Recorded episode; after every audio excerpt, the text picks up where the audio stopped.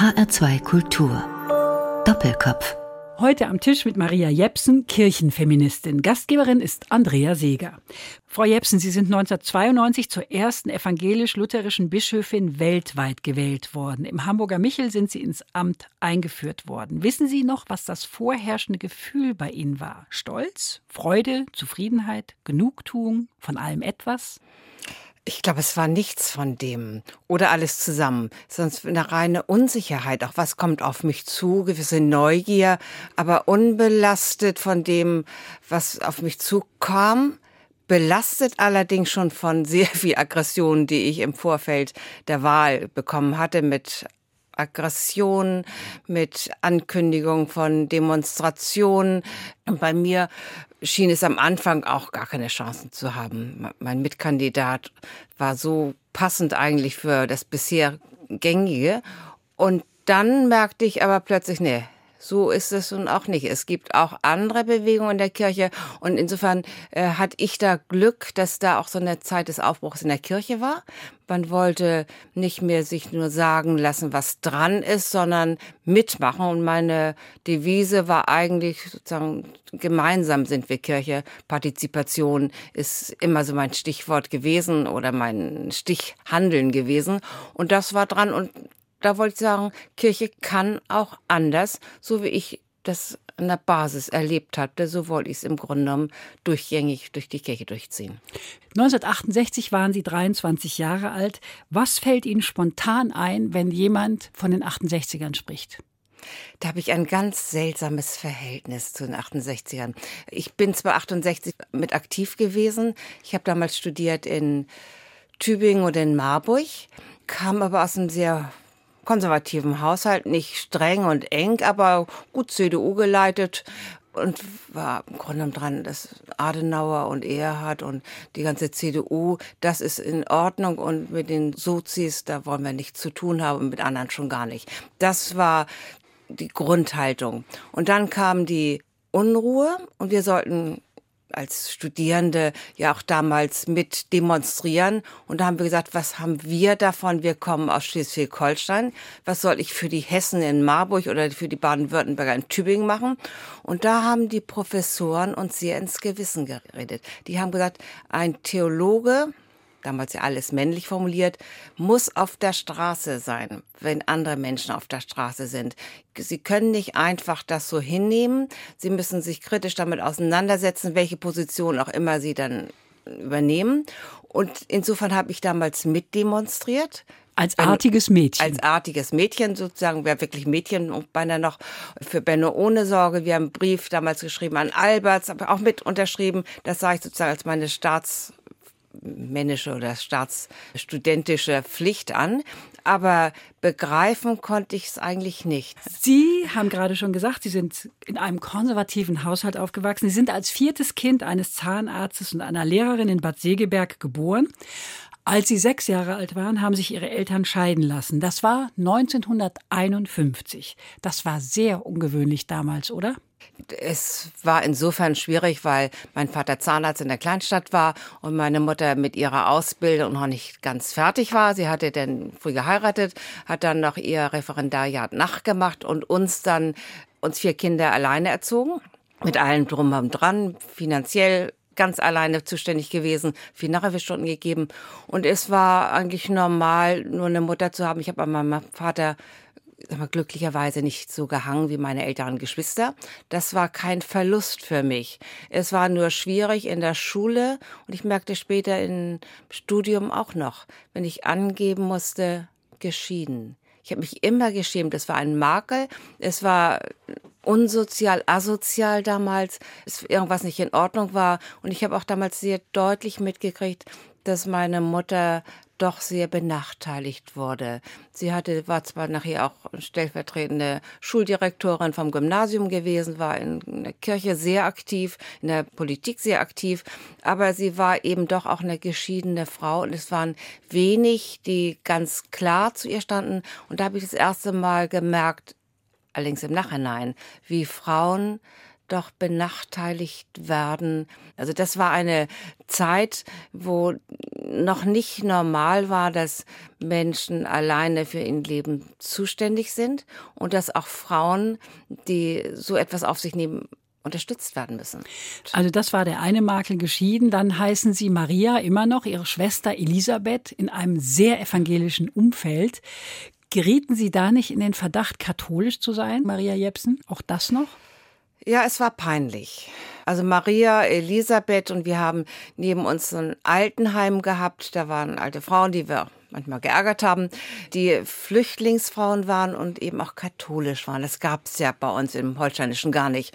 Und die waren natürlich sich sicher, die sind katholisch. Und das war Klar. das Schlimmste, was passieren konnte, dass ich für katholisch gehalten wurde.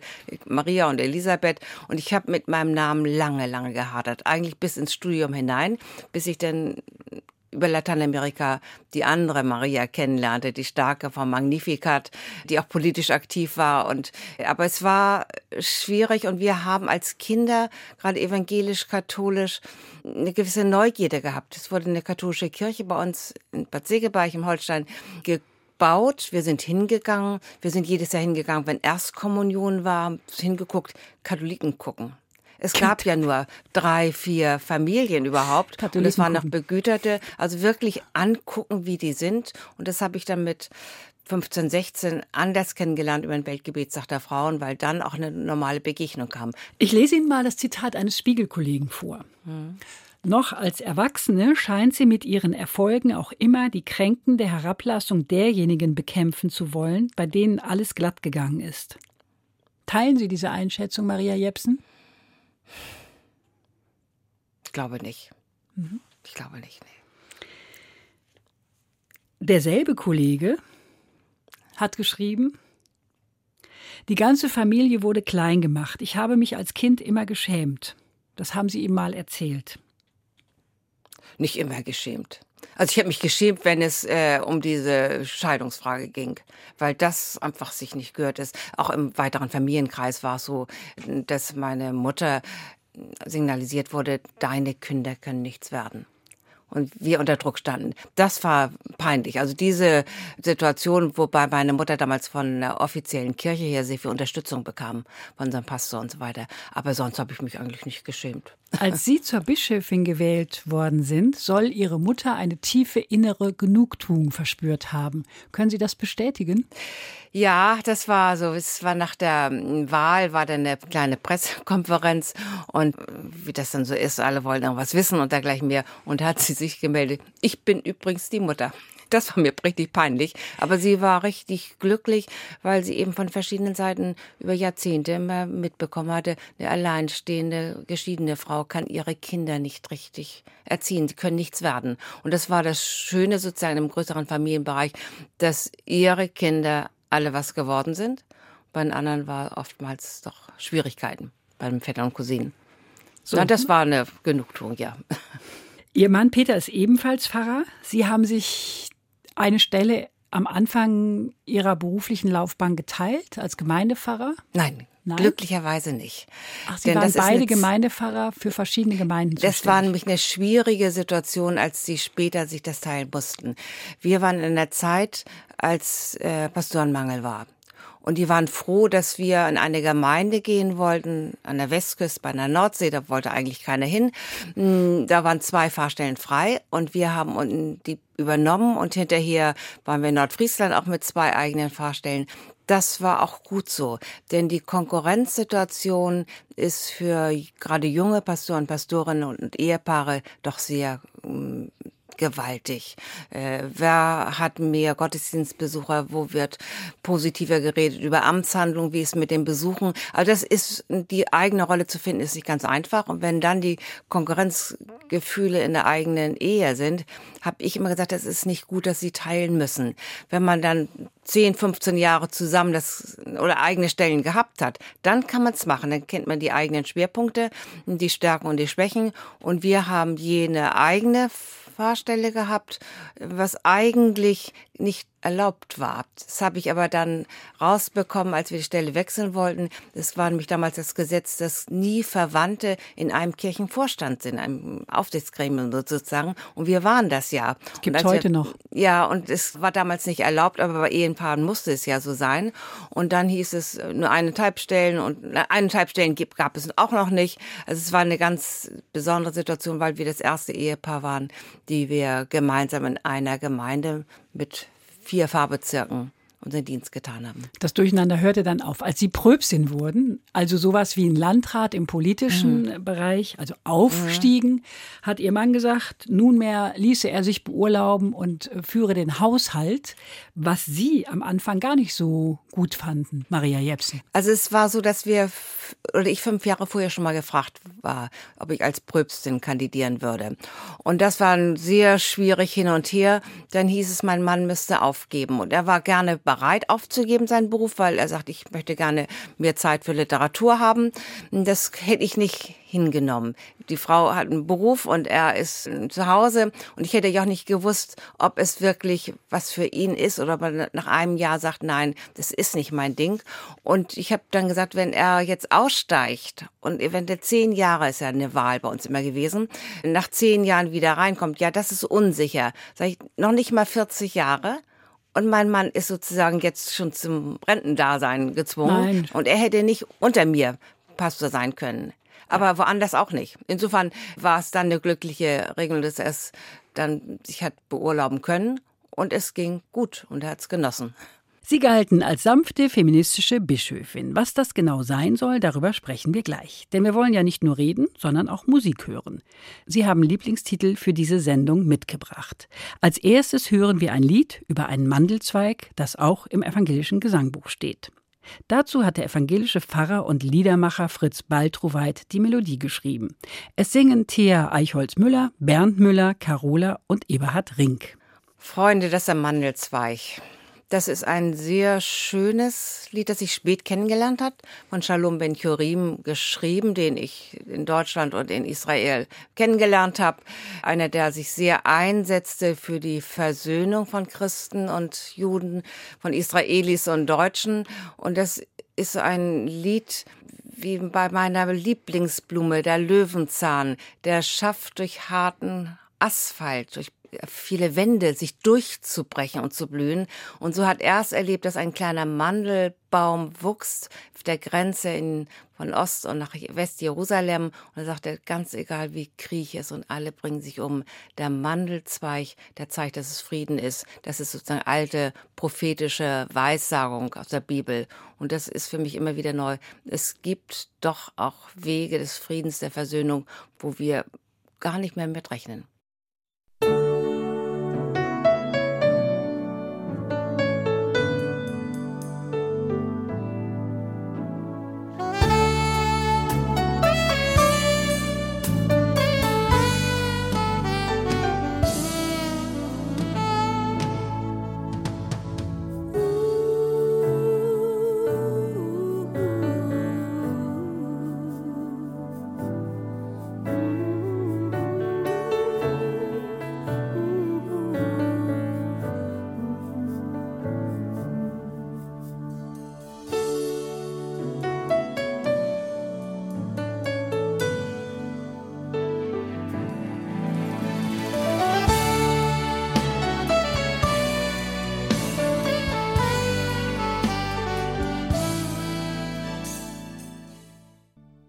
Hören den Doppelkopf in HR2 Kultur heute am Tisch mit Maria Jepsen, feministische Bischöfin. Gastgeberin ist Andrea Seeger.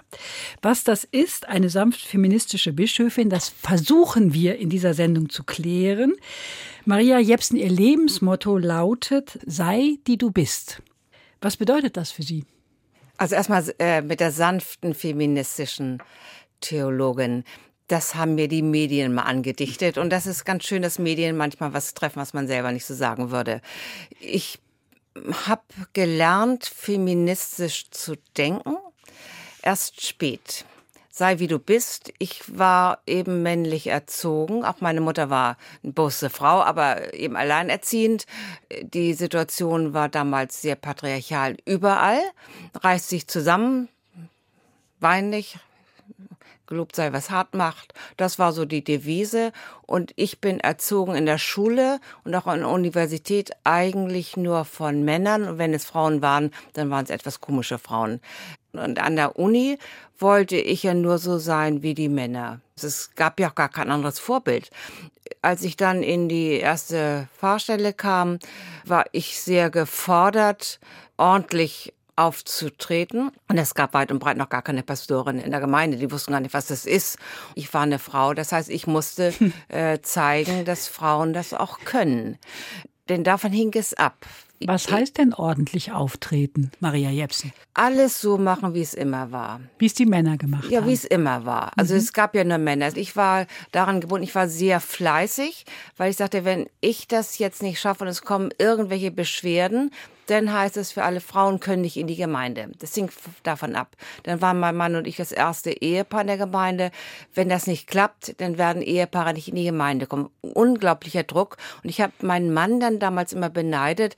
Der hat diesen Druck nicht gehabt. Denn Männer gab es ja schon immer als Pastoren. Er konnte auch faul sein, das war er auch und das fand ich auch faszinierend. Also wirklich, als es war von mir ein großes Lob, dass er faul sein konnte. Ich konnte es nicht, war immer unter dem Druck. Du musst das noch und ich hatte viele Ehrenämter übernommen, auch im kirchlichen Bereich. Das war immer noch zusätzlich. Das heißt, keinen kleinen halben Tag mal für sich selber. Als wir die Gemeinde wechselten, hieß es, sie dürfen aber nicht gemeinsam Urlaub machen. Das muss schon extra sein und einkaufen auch nicht gemeinsam. Man guckte immer sehr darauf. Und da habe ich gesagt, das kann es ja nicht sein. Ich bin einfach anders und habe das so langsam dann gelernt, auch meine eigenen Bedürfnisse selber zu formulieren und gemerkt in der Gemeinde dann, dass es viele Frauen gibt, die nicht so privilegiert sind wie ich wurde eingesetzt für eine Kontrollgruppe, um dem Frauenwerk nachzuweisen, dass sie zu feministisch waren, weil ich als konservativ galt und war auch in der Gruppe drin und habe dann ein Müttergenesungsheim ja, besichtigt oder visitiert, da kennengelernt, wie Frauen eigentlich im Normalfall auch leben. Das waren Frauen, die sehr schlecht dran waren, kamen aus dem Ruhrpott damals und waren in Schleswig-Holstein. Und da die Abende und die Nächte, von denen das zu hören, das hat bei mir einen Knacks gegeben. Und dann kam die feministische Theologie auf und da habe ich nur gemerkt, es kann ja nicht alles so gelobt sein, was hart ist, sondern es gibt ganz andere Situationen. Wie viele Menschen müssen Hartes ertragen und können nicht da fröhlich sagen, gelobt sei das, sondern dieses wahrzunehmen und das ist dann die sanfte Theologie, dass ich sag, aus dem Blickfeld von Frauen und für Frauen zu sehen aber auch gleichzeitig gesellschaftlich zu sehen, was bisher gewesen ist, auch das männlich geprägte. Und das in eine Beziehung zu bringen, die nicht aggressiv ist, sondern wo wir ins Gespräch kommen mussten, uns berühren mussten, wo männliches und weibliches sozusagen zusammenkommt, aber eben nicht mehr unterdrückt wird, die Belange von Frauen, auch theologisch nicht mehr unterdrückt werden. Ich habe die Bibel ganz neu kennengelernt, meine kirchliche Tradition, immer sagen, das gehört aber auch dazu, liebe Brüder, ich war ja bis daher nur Bruder, sondern das gehört auch dazu. Und das mit einer Sanftheit, aber auch Beharrlichkeit einzubringen,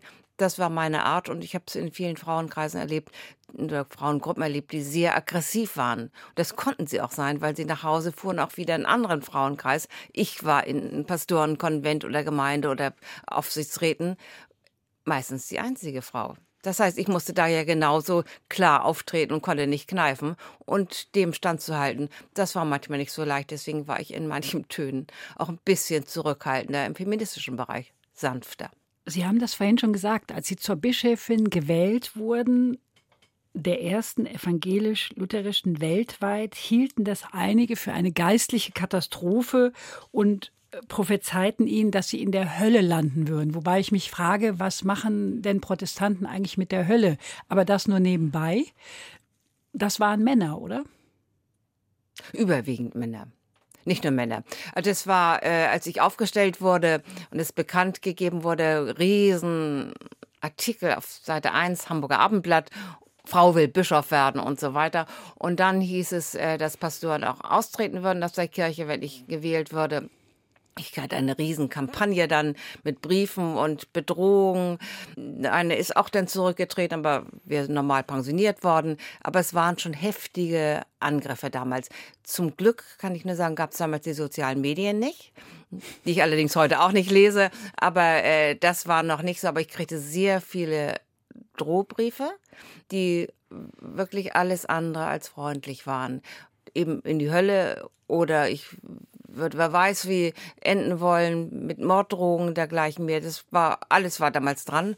Das war hart. Und da habe ich aber auch erlebt, dass gute Leute aus der Kirche, aus der Gesellschaft mir zur Seite standen und habe gesagt, ähnlich wie es später war, als ich mich für Homosexuelle und Juden einsetze, war es genauso eine Shitstorms da. Ich bin ja nicht als Person Maria Jepsen gemeint, sondern es sind alle Frauen gemeint. Wir schrieben das Jahr 1992. Das war von 1968 sehr weit entfernt. Aber wenn man die Jahreszahl nicht lesen würde, würde man es ja kaum glauben. Ja, es hat sich nichts getan zwischen 68 und 92. Zwischen 68 und 88 hat sich, glaube ich, eine ganze Menge getan. Aber äh, was nützen, sag ich mal, 20 Zentimeter, wenn der Weg fünf Meter lang ist? Es hat sich vieles getan. Also, dass viele schon vorbereitet wurden, sich dran gewöhnt haben. Aber es war längst nicht das erreicht, was man 68 gedacht hat. Oder was ich auch noch Mitte der 70er Jahre gedacht hatte, dass es möglich ist. Ich kenne es ja auch in den 80er Jahren in kirchlichen Gremien, dass äh, sobald eine Frau den Mund aufmachte, dann wurde auf die Uhr gezeigt, hier Punkt, Punkt, Punkt. Sie wiederholen sich, während die Männer endlos redeten und sich gegenseitig immer förderten. Also die Frauenfreundlichkeit oder der Respekt vor Frauen ist in den 80er, 90er Jahren noch nicht so groß gewesen. Und ich muss nun sagen, auch heute ist noch manches zu bemängeln da. Ich habe bei vielen gesagt, wir dürfen erst Ruhe geben, wenn es drei Generationen normal ist. Na, was heißt normal? Ja, dass keine Benachteiligung ist. Dann kann man sich ausruhen. Gleiche wenn, Rechte für alle. Ja, bis dahin müssen wir sehr, sehr wachsam sein und auch noch kämpfen. Also wir dürfen nicht aufgeben. Wir haben es ja erreicht. Nichts haben wir erreicht, weil viele sich dem fügen und sagen, naja, wir haben den längeren Atem, irgendwann wird es schon wieder umkippen. Deswegen kann ich mich manchmal so aufregen, wenn Jüngere sagen, ist doch alles erreicht. Gar nichts ist erreicht. Aber Frauen dürfen inzwischen Pfarrerinnen werden. Der Beruf ist viel weiblicher geworden, aber da gibt es schon Veränderungen. Die Kirche der 1990er Jahre war ja eine sehr männlich strukturierte mhm. Kirche. Was haben Sie verändert, Maria Jepsen? Also ich habe insofern sehr viel verändert, dass viele Frauen das erste Mal sich darüber klar waren, Frauen können eine kirchliche Position erreichen. Ich weiß es von Afrika und Asien, die haben getanzt auf der Straße, wir sind gewählt, we are elected, we are elected. So also einen Schwung hatten wir. Und genauso in Deutschland weiß ich, dass etliche Frauen ihr Theologiestudium angefangen haben, dass sie sagen, wir gehen nun doch in die Kirche. Also dieses Vorbild im wirklichen Sinne, ein Bild vor Augen, das ist uns möglich und dass wir Themen gemeinsam besprochen haben, sich viel auch mit Frauen aber auch Männern zusammengearbeitet hat. Es geht eine andere Demokratisierung durch die Kirche. Das ist, glaube ich, sehr erreicht. Wir haben viele Themen auch in Gremien durchsetzen können, weil ich beharrlich blieb. Wir waren ein Bischofskollegium zu dritt und konnten uns ja nicht immer einigen und haben gesagt, auch dieses muss zur Sprache kommen, was die anderen auch bejaht haben, aber sie hätten es nicht von sich aus gemacht. Insofern kamen andere Themen ran mit einer Vehemenz, die dann einzelne Gruppen auch ermutigt haben und ich denke, dass äh, kurz nach meiner Wahl dann Bischöfinnen in lutherischen Kirchen von Norwegen, USA gewählt wurden und inzwischen ja zig Bischöfinnen im lutherischen Bereich weltweit sind. Das war ein Durchbruch, der aber auch wirklich dran war. Freundlich, beharrlich, immer weiter. Was halten Sie für Ihre größte Tugend, Maria Jepsen? Das weiß ich nicht. Das, dass ich versuche, sehr ehrlich und mitfühlend zu sein. Sie befürworten eine weiblichere Theologie. Sollen wir dann anstatt Gott Göttin sagen?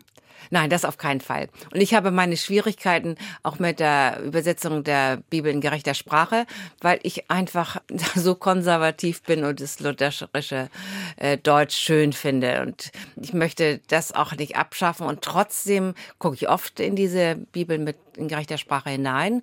Und wir sollen ob wir Gott wie es da heißt, die Lebendige oder so, da habe ich meine Schwierigkeiten. Für mich ist Gott Gott, äh, hat sicher männliche Konnotationen auch.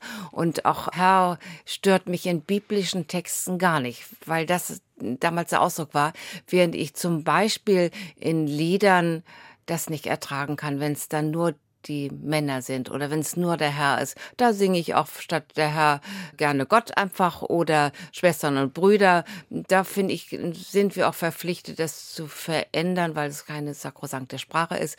Aber wir sollen die Bibel wirklich auch mit den Augen der Frauen lesen und ich bin eine begeisterte Bibelleserin. Und vor allem jetzt im Ruhestand habe ich ganz viel Zeit, sehr viel im, im Griechisch und Hebräisch lese ich sie eigentlich. Und da wieder so neu zu entdecken, welche Schönheit in der Sprache ist und wie viel Weibliches sozusagen da ist aus dem Leben von Frauen. Da ist das Geschlechtliche in alten biblischen Texten sehr viel mehr vorhanden als bei uns. Da muss es rausgedrängt worden, wir haben eine Rechtssprache gekriegt und da die Schönheit an Sprache, die Schönheit an Gefühlen wieder zu entdecken, auch Frauen nahezubringen. Und wenn du mit diesem Text nichts anfangen kannst, der so martialisch ist. Lass ihn liegen. Es gibt auch andere Texte, die spielerische mit Texten. Die Bibel ist dazu da, uns Mut zu machen zum Leben, auf andere zuzugehen und nicht klein zu machen. Und Können Sie mal ein Beispiel nennen, wie Sie neu den weiblichen Blick auf die Bibel geworfen haben? Welcher Text sich Ihnen anders erschlossen hat? Ich glaube, fast jeder Text, weil ich mich dann mal frage, wo kommen wir vor? Wenn es der verlorene Sohn ist, das sind ja nur die beiden Söhne, die da sind. Die Mutter kommt gar nicht vor. Warum eigentlich nicht? Haben die keine Schwestern gehabt? Und dann sehe ich das Bild von Rembrandt in der äh, Eremitage in St. Petersburg. Und da sehe ich, wie der Vater, der den Sohn begrüßt, plötzlich eine starke und eine schwache Hand hat, eine Männerhand, eine Frauenhand hat. Das heißt, wie viele haben das schon gespürt? Und gerade in diesen Geschichten, wo kommen wir Frauen vor? Oder auch zu sehen, dass die Beispiele vom Verlorenen von Lukas sehr deutlich aus dem Männerhaushalt kommen und dann auch sind sie Frauen da. Also das zu entdecken, wie viele Frauen kommen vor. Ich es sollte im zweiten Examen geprüft werden über Frauen in der Bibel. Das war damals unter meinem Niveau. Ich bin doch nicht für die Frauengeschichten da. Schäme ich mich bis heute, aber so war es da.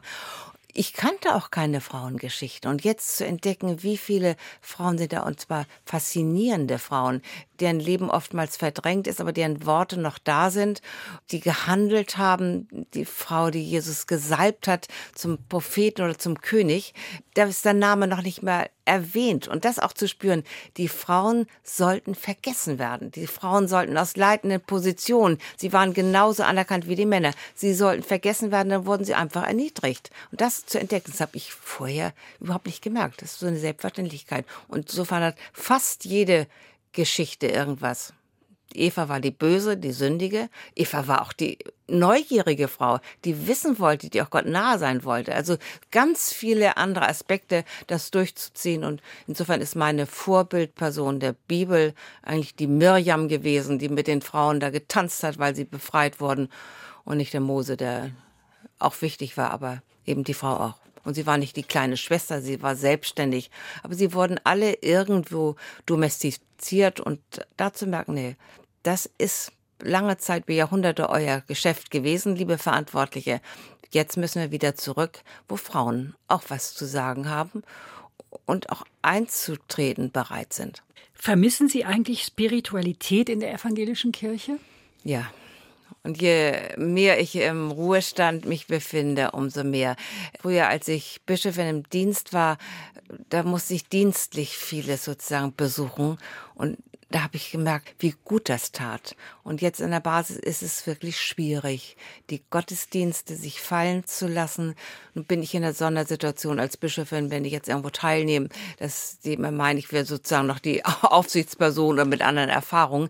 Aber die Spiritualität oder die Frömmigkeit fehlt mir, auch gerade im ökumenischen Bereich Das tut mir immer gut. Einmal im Jahr fahre ich nach St. Petersburg und da in der orthodoxen Kirche, die ja schwierig für uns Frauen in vielem ist, aber die Frömmigkeit, die Liturgie, also das gehört dazu.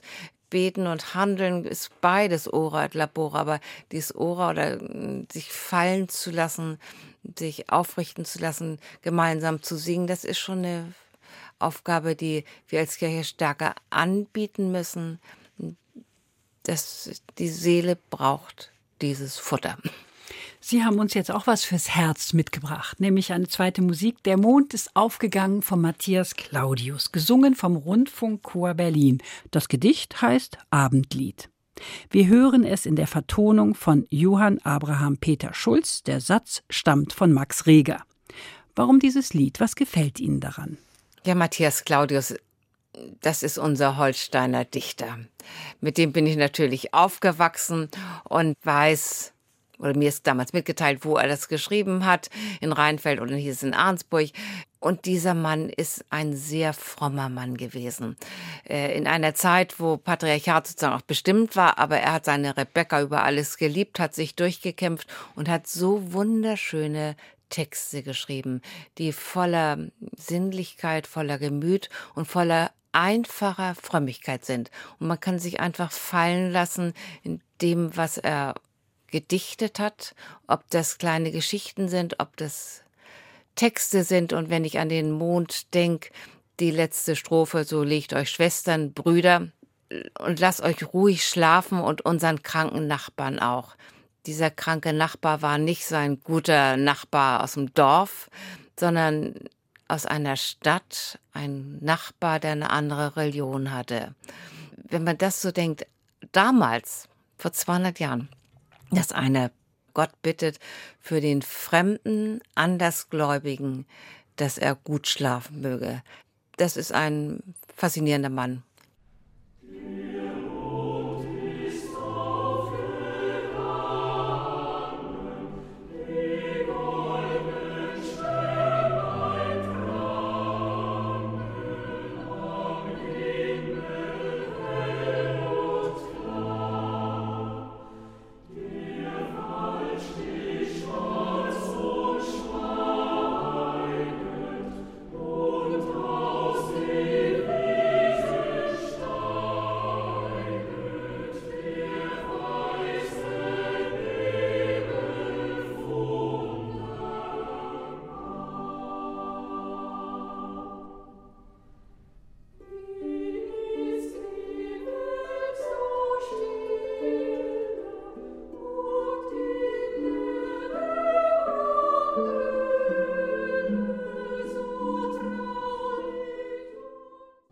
Sie hören den Doppelkopf in HR2 Kultur heute am Tisch mit Maria Jepsen. Tatkräftige Gastgeberin ist Andrea Seeger. Maria Jepsen, lassen Sie uns mal auf heute schauen. Rund 50 Jahre sind diese Umwälzungen jetzt her. Was hat sich dauerhaft geändert in der Kirche seit 68? Also zum einen, dass wir eben Frauen haben im Pfarramt, viele Pastorinnen. Es hat sich sogar so sehr geändert, dass nicht nur Einzelne sagen, äh, die Feminisierung vom Pfarramt ist nicht gut, sie werden zählen nicht mehr so viel. Das ist Frauen im Pfarramt. Wir haben mehr kirchliche Mitarbeiter, die mitreden können. Also wir haben es bei unserer Kirche, dass in jedem Gremium einer der Mitarbeiter und Mitarbeiterinnen dabei sein muss. Wird zwar nicht immer so eingehalten. Wir haben die Möglichkeit, halbe Fahrstellen zu haben. Wir haben die Möglichkeit, dass die Basis mitreden kann. Wir haben andere Gottesdienstformen, nicht mehr so stark die alte Liturgie, wir haben von Tese beispielsweise oder Familiengottesdienste, die gab es damals auch noch nicht. Sondergottesdienste, ob das nun auf der Straße ist oder auf dem Schiff ist oder Taufen an der Elbe, wahrscheinlich auch am Main ist. Wir haben ganz viel Freiheit bekommen in der Kirche.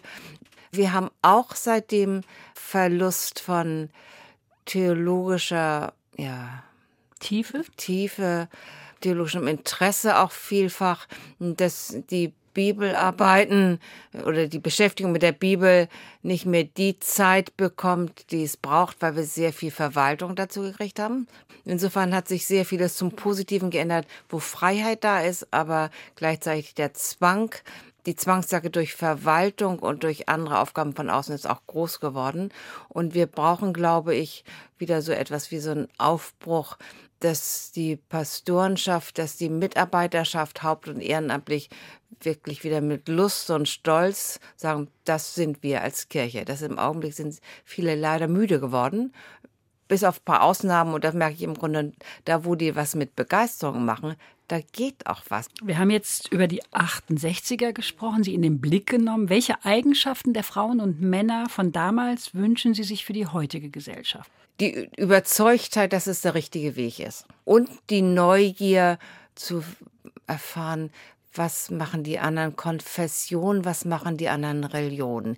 Wer ist das eigentlich, der bei uns seit zwei Jahren oder seit 20 Jahren lebt? Welche Religion, welchen Ansatz, welche Heimat hatte diese Familie? Denn die Heimat war damals noch, wie wir es gelernt haben, Heimatkunde sehr eng bezogen, sehr deutsch bezogen, deutschtümelnd bezogen auch und heute Heimat wieder neu zu entdecken als das, was mich geprägt hat und was die anderen geprägt hat, gleichrangig. Diese Neugier würde ich mir wünschen und das auch auszuprobieren, auch was auszuhalten, auch wenn man scheitert. Ist Ihnen die Kirche offensiv, kämpferisch genug, Maria Jepsen? Nein, ich würde mir mehr wünschen da. Und ich würde mir auch wünschen, dass die Risikobereitschaft stärker ist. Wir sind so angepasst und so ängstlich. Kaum sagt man irgendwas deutlicher, dann kommt dann ein Anruf von hier oder von da. Ich habe es im interreligiösen Bereich erlebt. Dann kam ein Anruf aus der Staatskanzlei aus München, dann kam aus dem Berlin, was, was wollen Sie etwa machen, weil es zu interreligiös war und dergleichen mehr. Ich habe so viele Bedrohungen gekriegt von oben und auch von der Basis her. Und da zu sagen, nee, das ist aber der richtige Weg, das durchzuhalten und sich dann ein oder zwei Partner zu suchen, lieber was zu riskieren, was einseitig ist, als nur langweilig zu sein. Ich habe von manchen gehört, wir sind mit ihnen überhaupt nicht einverstanden. Sie haben furchtbare Positionen. Aber es ist gut, dass sie da sind, dann wissen wir, womit wir uns auseinandersetzen müssen. Und dafür ist Kirche da, Anstoß zu erregen und nicht nur dahin zu plätschern. Sie sind 1992 gewählt worden. Wir haben darüber gesprochen. 2010 sind Sie nicht ganz freiwillig aus dem Amt geschieden, Maria Jepsen. Es gab Missbrauchsvorwürfe gegen einen Pastor in Ahrensburg seit 1999. Passiert sind die Fälle aber in den 80er Jahren, denen Sie nicht entsprechend nachgegangen sein sollen. Ich möchte jetzt den Fall hier nicht erneut aufrollen. Ich will das jetzt nur kurz gendermäßig beleuchten. Sie haben die Verantwortung für etwas übernommen, an dem Sie nicht persönlich Schuld tragen. Hätte ein Mann das auch gemacht oder ist das eher eine weibliche Art, so zu reagieren? Maria Jepsen. Also das war sicher eine weibliche Art, denn das äh, hat Männer ja schon manchmal betroffen. Und es war so, dass mir Vorwürfe gemacht wurden und ich habe versucht, das darzulegen, wie die Situation wirklich war. Und da muss ich einfach sagen, da hat die überwiegend männlich bestimmte Verwaltung auch nicht gesagt, wir sind dafür zuständig gewesen, wir haben da was verbasselt, sondern sie haben mich ganz frei im Regen stehen lassen, waren froh, dass ich die politische Verantwortung nahm. Und das war wichtig, denn sonst wäre die Kirche selber, ich, das Bischofsamt, ich als Person noch mehr beschädigt worden. Und ich wollte das nicht. Ich habe hm, gesagt, es muss sehr schnell aufgeklärt werden. Und manche Männer haben gesagt, das kann man doch aussitzen. Nein, das kann man nicht aussitzen, um der Opfer willen. Denn zu sagen, äh, ich habe zwar nichts falsch gemacht, aber die Mädchen oder die Jungs hatten ja auch nichts falsch gemacht, waren missbraucht worden.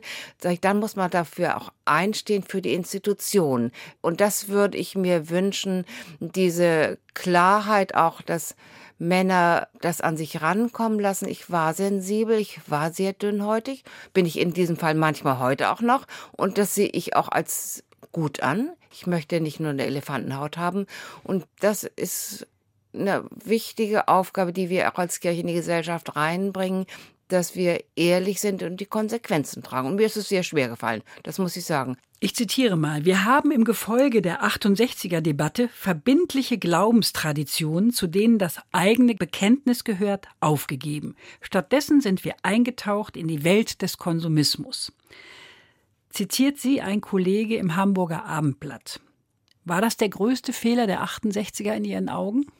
Konsum ist ja nichts Schlechtes, aber wir haben im Grunde genommen die klare Position aufgegeben in ganz vielen Bereichen, was wahrscheinlich auch notwendig war nach der Diktatur des Dritten Reiches und äh, Thron und Altar vorher. Aber es ist leider nicht gelungen, die Begeisterung für Werte weiter zu vermitteln. Und das bedeutet die Werte aus dem christlichen Glauben, genauso Werte aus gesellschaftlicher Verantwortung, denn Zivilgesellschaft, das ist auch mit Verzicht etwas gewonnen werden kann.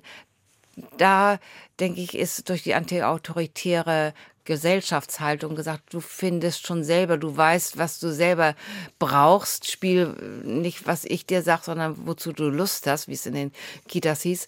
Dann wir müssen, glaube ich, die Werte auch vorleben. Auch mit dem Risiko, dass die anderen das ablehnen, aber dass sie selber merken, wir brauchen irgendwo einen gewissen Halt da. Und das ist eben nicht nur im Konsum, der schön, aber es ist auch die menschliche Beziehung und auch über den Horizont von gesellschaftlicher Verantwortung, das, was wir nicht selber schaffen können, was Voraussetzung uns gegeben ist. So ein Halt, den finde ich, brauchen wir dringend. Seit den 68ern scheint es in diesem Land auch eine Abneigung zu geben gegen Institutionen. Merken Sie das? Ja, das merken wir als Kirche natürlich. Früher war es der Umzugsauszug, wenn ein austritt aus der Kirche. Wir merken es bei den Gewerkschaften, wir merken es in den Verbänden überall. Ich merke es bei mir selber auch. Man tritt nicht irgendwo ein. Ich habe einen kleinen Freundeskreis mit anderen zusammen gegründet für KZ-Gedenkstätte. Ich merke, wie schwer es vielen fällt, dabei zu treten. Die sagen, es war gut, was ihr da macht und so, die unterstützen es auch, aber selbst in so einem kleinen Freundeskreis. Also man will sich nicht binden. Und ist gerne bereit, dann und wann was einzubringen, aber nicht für ein ganzes Jahr oder für fünf Jahre. Und das ist schade, denn manche Prozesse brauchen eine klare Bindung von Menschen, die sich verpflichten. Maria Jepsen, Sie gelten als frommer Mensch. Täte mehr Frömmigkeit der Gesellschaft gut? Ja, das würde ich immer sagen. Und zwar nicht so eine Frömmigkeit, dass man sagt, ihr müsst jetzt alle Feste gemeinsam feiern, sondern da Frömmigkeit auch Vertrauen in Gott, Vertrauen in eine Macht, die mich beschützt, eine Frömmigkeit, die ganz klar auch andere Frömmigkeiten ernst nimmt und mit denen sich gemeinsam auf den Weg macht. Denn Frömmigkeit heißt nicht nur ich alleine, sondern wir als Glaubensgemeinschaft, wir als Glaubensgemeinschaften und auch mit denen zusammen, die meinen, keinen Glauben zu haben. Dankeschön. Wir spielen jetzt noch eine Musik, die Sie uns mitgebracht haben, nämlich von Theodor Storm, das Lied Über die Heide, vertont von Johannes Brahms. Zu hören ist es mit der Sängerin Angelika Kirchschlager und dem Pianisten Graham Johnson. Welche Beziehung haben Sie zu diesem Stück? Also ich bin in Bad Segeberg geboren, wohne jetzt in Husum. Beide Städte sind mit Theodor Storm eng verbunden. Seine erste Frau Konstanze Esma, ich kam aus Bad Segeberg. Und da hieß es immer, auf dem Heidestück hat Theodor Storm dieses Gedicht über das geschrieben. Man weiß es nicht ganz genau, aber er hat es wohl geschrieben nach dem Tod seiner Frau Konstanze. Und Husum ohne Theodor Storm ist überhaupt nicht vorstellbar und für mich ohne Konstanze. Das ist so ein Stück Heimat. Ist einfach schönes und auch nicht eng bezogen, sondern auch weltbürgerlich bezogen. Vielen Dank. Bevor wir das jetzt hören, sage ich Danke, Maria Jepsen, für dieses wunderbare Gespräch, was ganz viel Heimat beinhaltet, das doch eine Zeit beleuchtet hat, dieses Gespräch, die noch gar nicht so lange her ist, aber die unser Leben doch vollkommen verändert hat, für uns alle in vielen Bereichen. Danke Ihnen fürs Zuhören, sagt Andrea Seeger.